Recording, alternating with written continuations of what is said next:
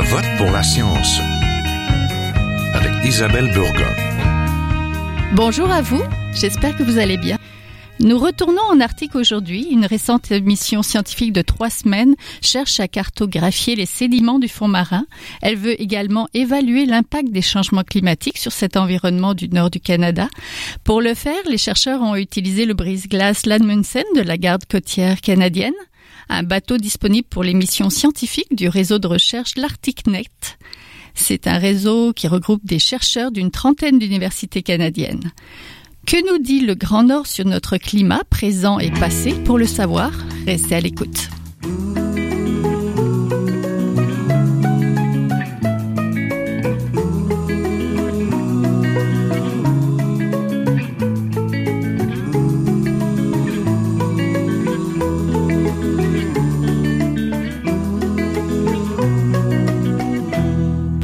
Parler d'Arctique et de climat, nous avons avec nous aujourd'hui Marianne Falardeau-Côté, candidate au doctorat dans le département des sciences et des ressources naturelles à l'université McGill.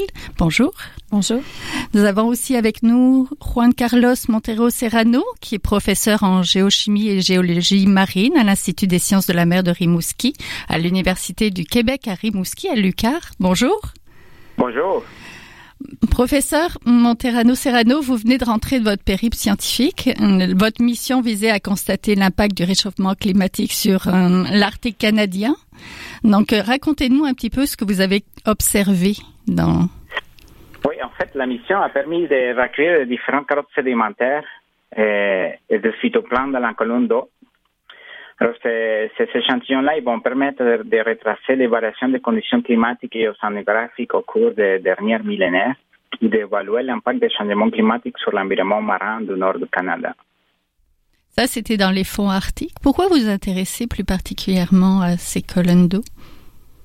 En fait, c'est juste que c'est ce qu'il faut dire, c'est que c'est que la mission il vise à constater l'impact des réchauffement climatique observé depuis une dizaine d'années alors, euh, les données instrumentales et satellitaires démontrent une augmentation de la température et une réduction accélérée de la couverture des glaces arctiques, ainsi qu'une réduction de la superficie de plusieurs glaciers qui sont localisés au nord de la baie de Baffin. Alors, pour mettre en perspective cette réduction de la banquise et de la fonte accélérée des glaciers, il est nécessaire de connaître leur histoire dans les passés géologiques. Mm-hmm. Et c'est là où les carottes euh, sédimentaires rentrent en jeu. Concrètement, comment on, prend ces carottes sédimentaires? Expliquez-nous pour moi et peut-être pour euh, nos auditeurs aussi. Alors, les carottes sédimentaires, ils gardent en mémoire des informations précieuses sur les conditions climatiques et océaniques passées, telles que l'évolution des courants marins, la dynamique sédimentaire et les conditions environnementales passées. Donc, les longues carottes sédimentaires qui on prélève au fond marin grâce à un carottier à gravité qui fait 3 mètres ou encore à piston qui fait 9 mètres, ils vont permettre de remonter généralement entre 10 000 et 15 000 ans, dépendant du taux d'accumulation des sédiments. Alors, ceci va nous permettre de discerner quelle est la variabilité naturelle du climat arctique versus l'impact anthropique. C'est un petit peu compliqué peut-être pour nos auditeurs. Donc, euh, est-ce que vous pouvez peut-être juste nous expliquer ces carottes En fait, ça ressemble à des grands euh, tubes de glace, c'est ça? Non, c'est vraiment des, des, longues carottes de sédiments qui font à peu près entre 3 et 9 mètres. D'accord. Et plus, avec ces longues, plus, vous descendez, oui plus c'est, on peut remonter dans le temps, euh, dans, le passé. Entendu. Donc, euh, c'est pour ça que je dis que des fois, les, ces carottes-là, ils permettent d'aller entre 10 000 et 15 000 ans. Comme ça, on peut étudier la variabilité naturelle du climat, la variabilité interne du climat versus ce qui est induit par l'homme. Oui. Madame Falardeau-Côté, vous vous intéressez plus aux écosystèmes, à la réponse des écosystèmes au changement climatique notamment. Pour votre mémoire de maîtrise, vous êtes monté sur le même navire. Parlez-moi peut-être euh, des adaptations, des changements que vous avez constatés quand vous êtes euh, plus, là on parle plus dans, dans l'eau, les poissons. Oui, dans le cadre de ma maîtrise, euh, je travaillais effectivement sur euh, la Munsen euh, dans le laboratoire de professeur Louis Fortier qui se spécialise principalement sur les, la composition zooplancton puis en poissons marins. Et euh, il y a différents euh, indicateurs, des outils qui nous permettent de voir des changements dans l'écosystème marin, par, par exemple la composition en espèces. Donc, en retournant au fil des années, on peut voir s'il y a des changements dans euh, les assemblages. Est-ce qu'il y a des nouvelles espèces? Est-ce que les espèces locales de l'Arctique sont en déclin ou en augmentation? puis, dans le cadre de ma maîtrise, je m'intéressais particulièrement aux poissons. en Arctique, il y a une espèce qui s'appelle la morue arctique, qui est différente de la morue atlantique. oui, c'est une espèce bien différente euh, qui est très, très adaptée à l'Arctique. Par exemple, elle a une protéine antigel dans son sang. Euh, puis la morue arctique, il y en a en grande quantité dans l'Arctique. Euh, une question qu'on se pose beaucoup, c'est est-ce que avec le réchauffement de l'Arctique, puis une montée d'espèces provenant des océans Atlantique et Pacifique, est-ce que ces espèces-là pourraient entrer en compétition avec la morue arctique? Et si oui, quelles seraient les conséquences pour euh, l'ensemble de l'écosystème, pour euh, les niveaux euh, trophiques supérieurs, c'est-à-dire les, mammifères marins, les oiseaux marins? Et dans le cadre de ma maîtrise, on a observé une espèce qui s'appelle le lançon du Pacifique, qui se retrouve normalement plutôt dans, dans l'océan Pacifique jusqu'à la mer de Bering, euh, peut-être un petit peu plus haut là, mais nous mm-hmm. on l'a vu dans la mer de Beaufort, euh, qui est plus euh, plus à, à, l'est, dans vers l'Arctique, quand on rentre à partir du Pacifique. Et puis le lançon du Pacifique, on observe une augmentation de sa, sa population avec les années. Et je mesurais s'il y avait une compétition potentielle avec la mer arctique ce qu'on observe, c'est que euh, en ce moment, c'est encore tôt pour voir euh, une compétition très significative, euh, mais c'est vraiment important de faire le suivi. On observe qu'elle mange des proies très similaires, donc il y a un potentiel pour que, avec le temps, là, ça, ça, ça puisse causer une compétition.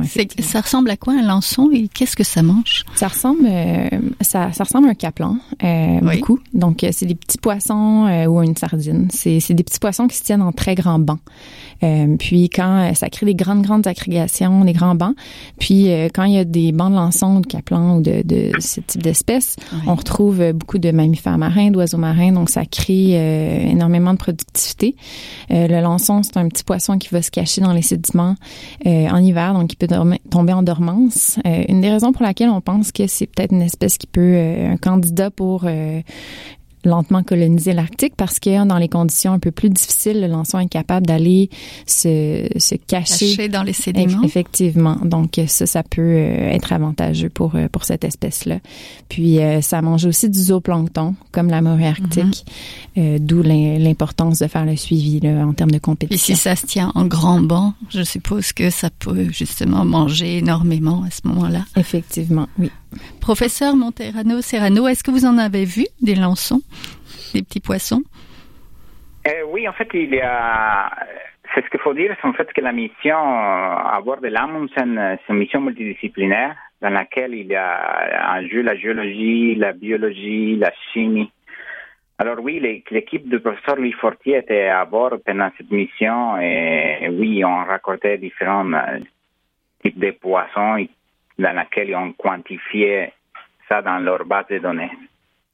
Et de votre côté, vos, prélèvements donc de carottes sédimentaires, qu'est-ce, qu'est-ce que vous en tirez? Qu'est-ce, qu'est-ce qu'elles vous ont raconté? Qu'est-ce qu'elles vous disent du climat?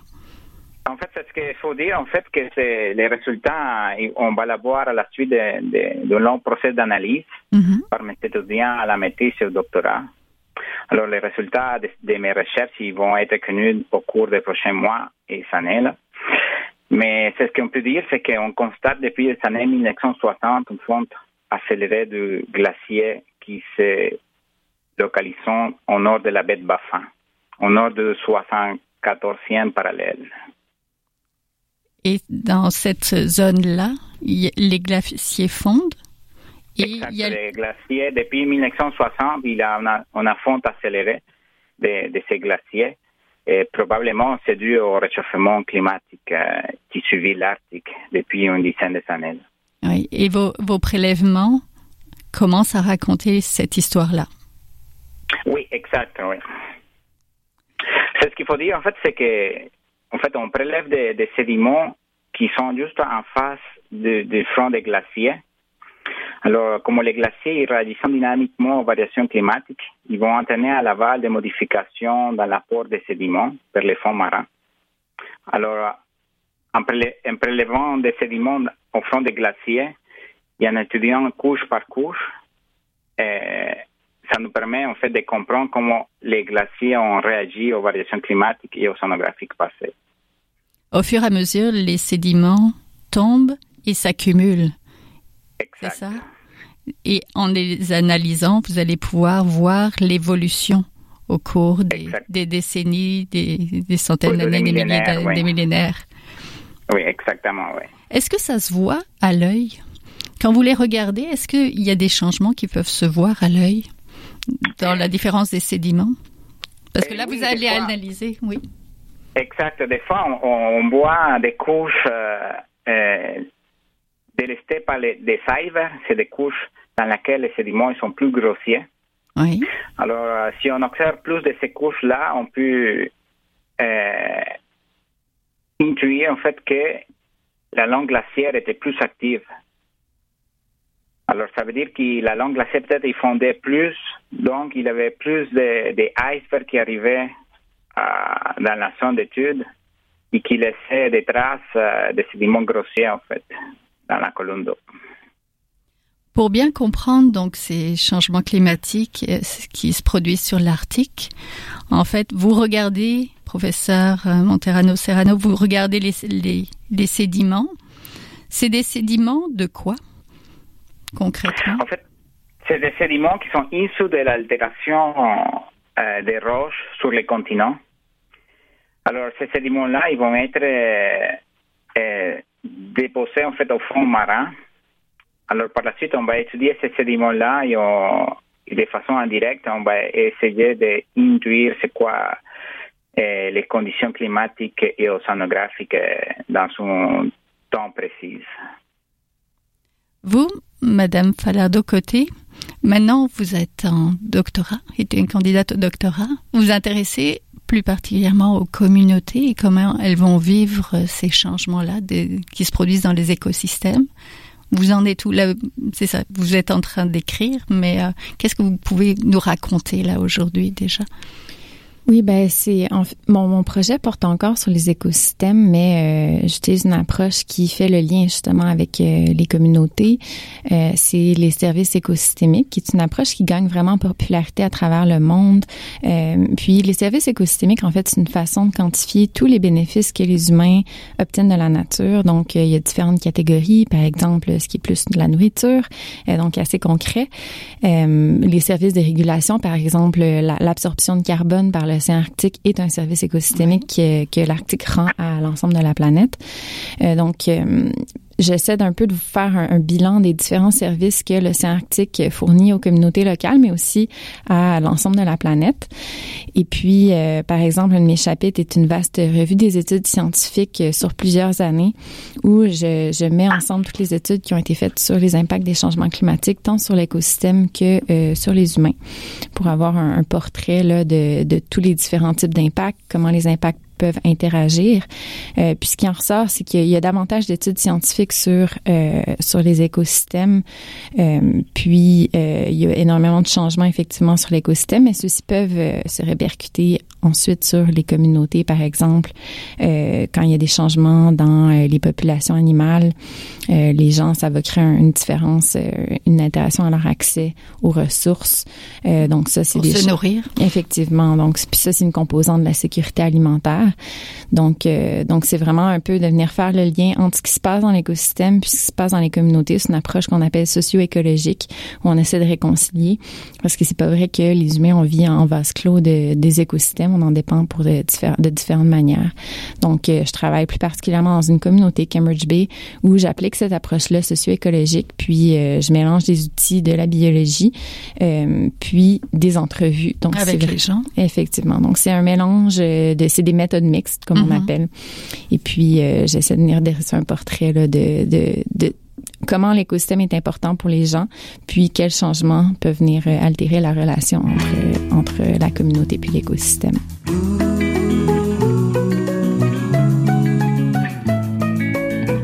Vous êtes toujours à Je vote pour la science, là où la science rencontre la politique, une émission produite par l'agence Science Presse. Vous pouvez visiter son site internet au sciencepresse.qc.ca.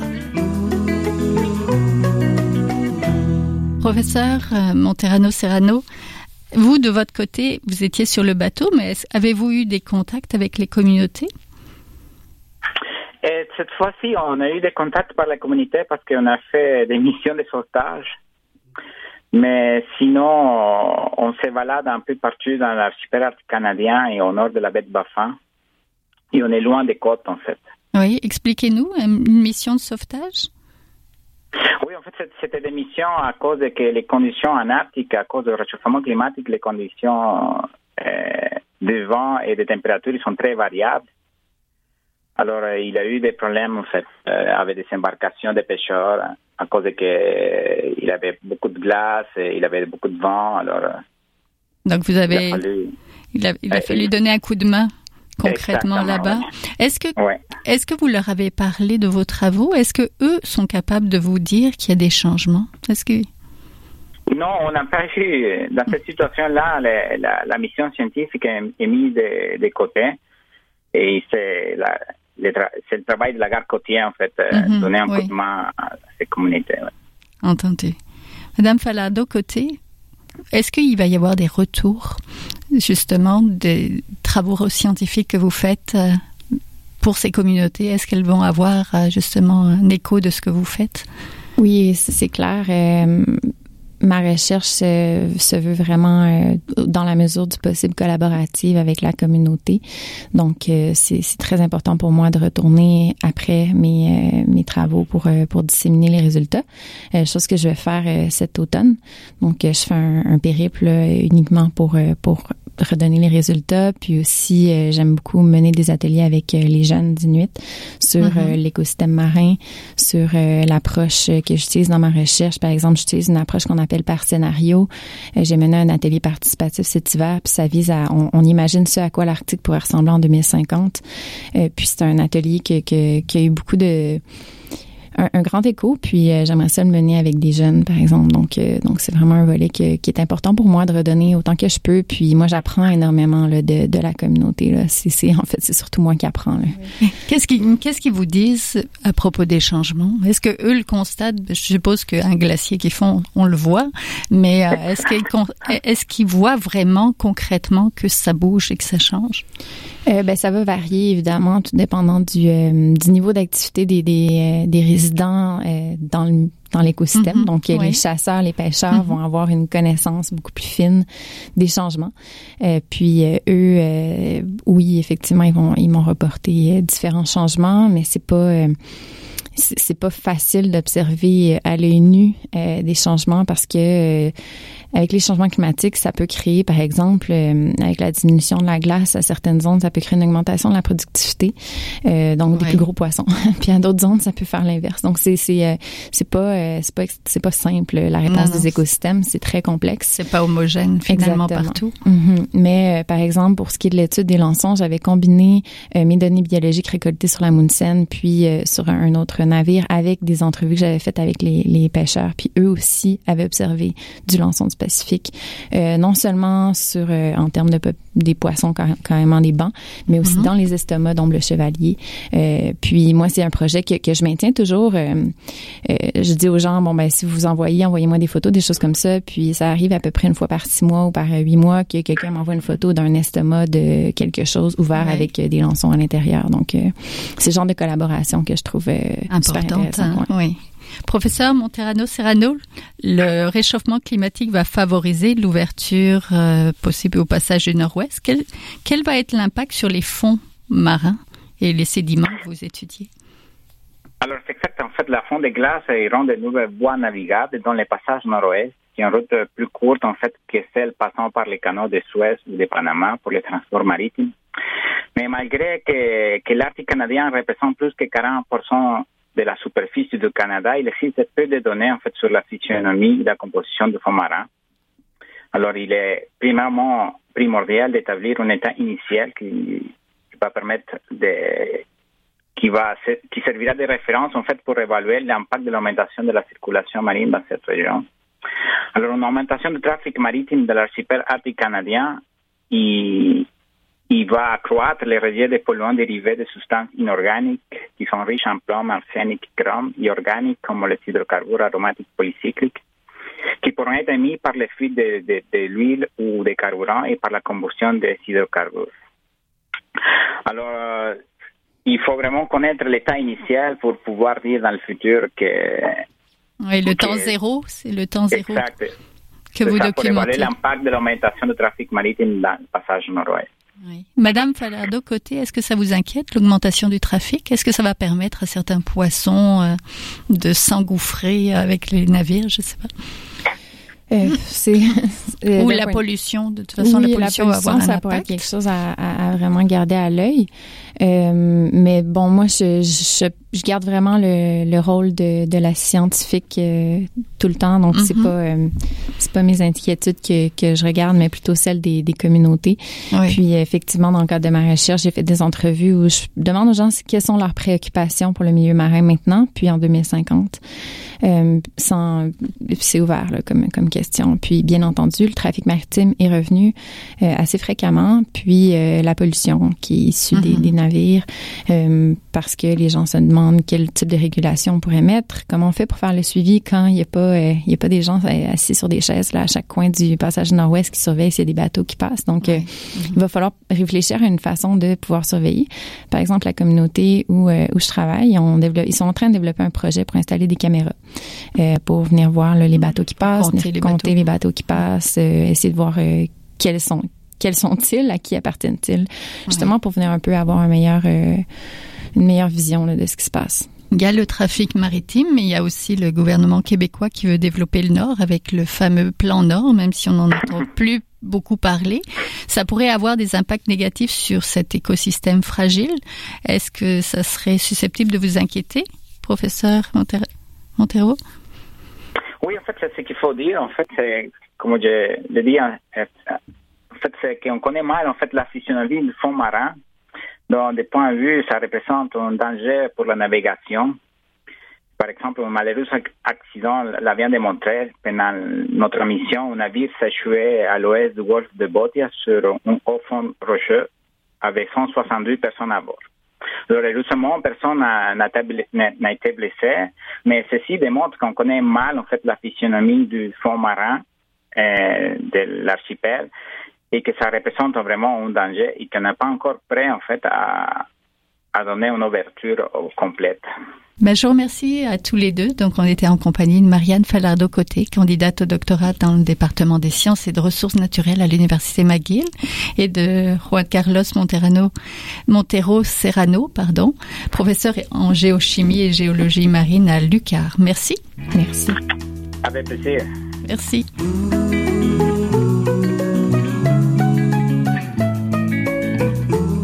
C'est maintenant le temps de passer le micro à notre scientifique éditorialiste, une nouvelle rubrique où un chercheur réagit à un sujet d'actualité. Bonne écoute. Bonjour à tous, je me présente, je m'appelle Jade Brossard, je suis géologue de formation et étudiante à la maîtrise en océanographie dans le domaine de la géologie marine, et tout ça à l'Institut des sciences de la mer à Lucar, à Rimouski. En tant que futur océanographe, un sujet d'actualité qui me fait particulièrement réagir est bien sûr la pollution alarmante qui est présente dans tous les océans du globe. C'est un sujet important pour moi, puisqu'en étudiant les océans, on apprend à quel point ceux-ci sont importants pour plusieurs paramètres, que ce soit pour l'équilibre de la planète, pour le climat ou pour la biodiversité. En plus du réchauffement climatique qui menace beaucoup les océans, nous avons la pollution qui s'accumule sans cesse. Celle-ci est dévastatrice pour nos océans et peut se retrouver à travers le transport maritime, le déversement de pétrole et bien sûr le fameux plastique. La pollution de plastique dans les océans est une très grande problématique actuellement. Je suis sûre que vous avez tous vu des vidéos à ce sujet sur les réseaux sociaux. Présentement, on retrouve des déchets de plastique dans tous les océans du monde, particulièrement dans la gire subtropicale du Pacifique Nord, où on trouve ce qu'on appelle un continent plastique. Ce continent fait six fois la France et un tiers des États-Unis. C'est donc immense. C'est un gros rassemblement tant de macro et microplastiques. C'est catastrophique quand on sait que dégrader du plastique peut prendre des milliers d'années, en plus de pouvoir se bioaccumuler le long de la chaîne tropique. Euh, D'ailleurs, cet été, six chercheurs de l'Institut des sciences de la mer de Rimouski, incluant moi-même, avons participé à une mission scientifique dans l'Arctique canadien à bord du brise-glace Lamondson. Euh, cette mission avait pour but d'évaluer les impacts des changements climatiques sur l'environnement marin du Grand Nord. À bord, il y avait plusieurs équipes, dont une qui étudiait les microplastiques, puisque ceux-ci se sont répandus partout avec la circulation thermohaline, et ce, même dans nos régions polaires, malgré le fait que celles-ci sont très peu habitées par l'humain. Donc, réduire la quantité de déchets et réduire les émissions de gaz à effet de serre devait être prioritaire de nos jours si on veut préserver nos océans, et c'est important d'agir maintenant. Il est donc important de faire des choix judicieux et mettre de l'avant les valeurs environnementales. Dans la politique, ce n'est en effet pas tous les partis qui visent à améliorer la qualité de l'environnement et par le fait même la qualité des océans. Certains veulent même augmenter l'exploration et la production d'énergie fossile, comme le pétrole, le gaz naturel, et ceci menace directement la santé de notre beau golfe du Saint-Laurent.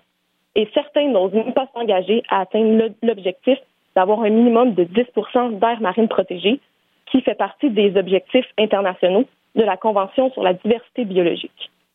Nous sommes dans une génération où nous n'avons plus le choix de prendre soin de nos océans. Nous sommes aussi dans une génération où les réseaux sociaux ont une très grande place dans nos vies.